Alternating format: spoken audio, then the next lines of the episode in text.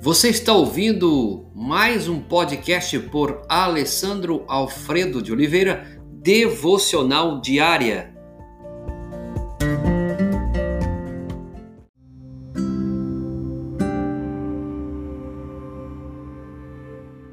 As consequências de encobrir os pecados.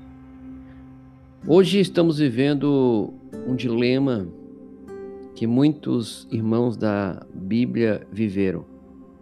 O dilema de viver uma vida de pecado. Isso não está isento e nunca foi ausência da nossa humanidade até hoje. E também podemos viver o mesmo dilema que Davi, procurar encobrir o pecado. O como Davi fez por um ano todo ou confessar e ficar livre do pecado. gostaria de compartilhar com você essa palavra, porque estamos vivendo num mundo em que as pessoas não, não estão entendendo que pecado na vida não é uma coisa boa. E que confessar é a libertação. Todos já travávamos uma, uma batalha. Agora, nesse tempo eu acho que as coisas pioraram. Tá? Quando você é criança, você já reparou que muitas vezes você trava batalhas de criança, algumas vezes que seu pai não deixa você fazer. Quando criança você pede para fazer algo que na sua visão está correta, mas que na sua visão não está correto, é errado. E seu pai diz não e você fica bem complicado, bem chato, bem desanimado, então você vai entender que quando você faz algo de errado, o pai pergunta: Menino, o que você fez? O que, que você fez, menino? Você tem a opção de confessar ou não confessar. Essa é uma questão. Ou de culpar alguém, né? Não foi eu, mãe, foi o outro. Quando você tem mais irmãos, geralmente os irmãos jogam a culpa em outro. E que resultados serão colhidos numa vida que não há confissão? Quando você encobre o pecado. Ou quando você tenta, ou melhor, né, ou você tenta encobrir o seu pecado. Então, qual o resultado? Primeiro, falta de prosperidade. Então, quando você encobre o seu pecado, você não se torna uma pessoa próspera. O que encobre as suas transgressões jamais prosperará. Provérbios 28, 13.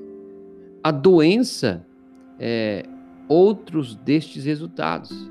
Davi testemunhou isso.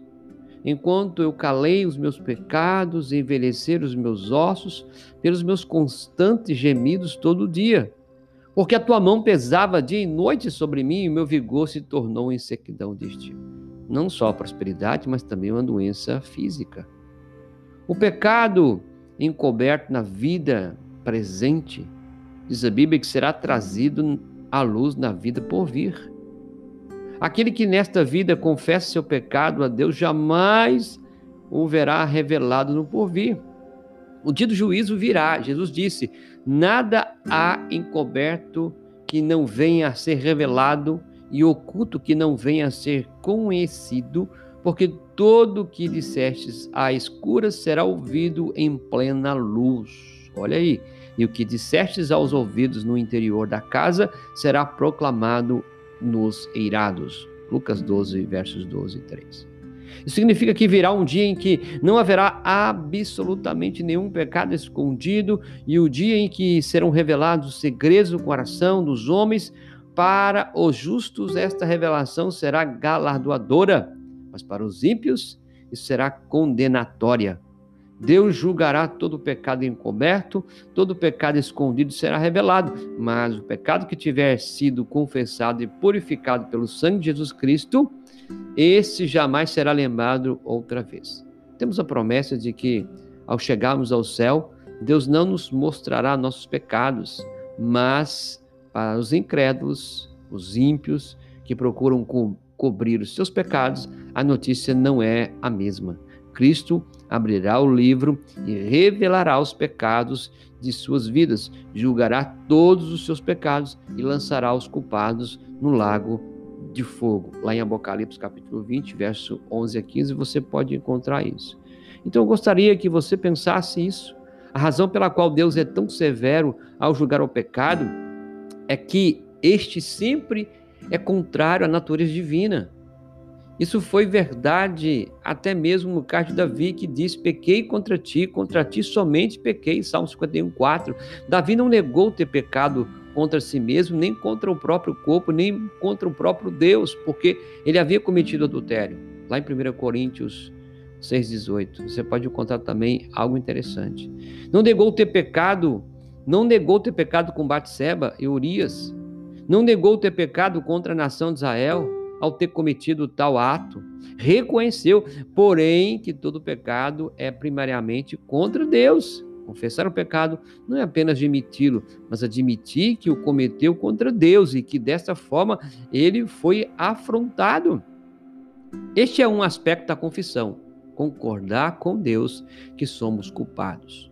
A palavra para esse momento de confissão é homologeo, que significa dizer a mesma coisa. Assim como confessamos nosso pecado, concordamos com Deus que somos pecadores e que vemos o pecado da mesma maneira que Ele vê. Senhor, eu pequei. Concordo com o que tu dizes a respeito de mim mesmo. Veja que confessar pecado é dizer a mesma coisa, é dizer a mesma coisa que Deus está vendo. Mas a confissão não é apenas dizer, sim, eu o fiz. Não é só isso. A verdadeira confissão inclui arrependimento, e arrependimento significa voltar-se para trás, não é seguir o mesmo caminho, é mudar. Você não terá honestamente confessado o seu pecado se não parar de cometê-lo.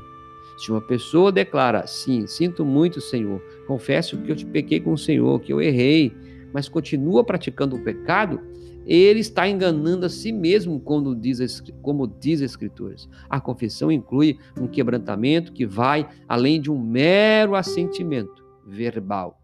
E o quebrantamento conduz à mudança de comportamento. Confesse os seus pecados e não viva uma vida de encobrir os seus pecados.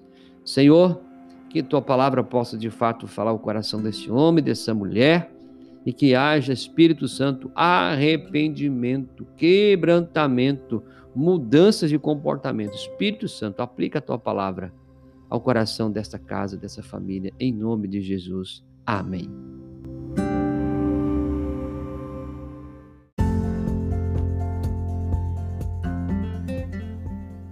Você ouviu mais um podcast devocional diária? Se isso trouxe bênção para a sua vida, abençoe outras pessoas compartilhando esse podcast.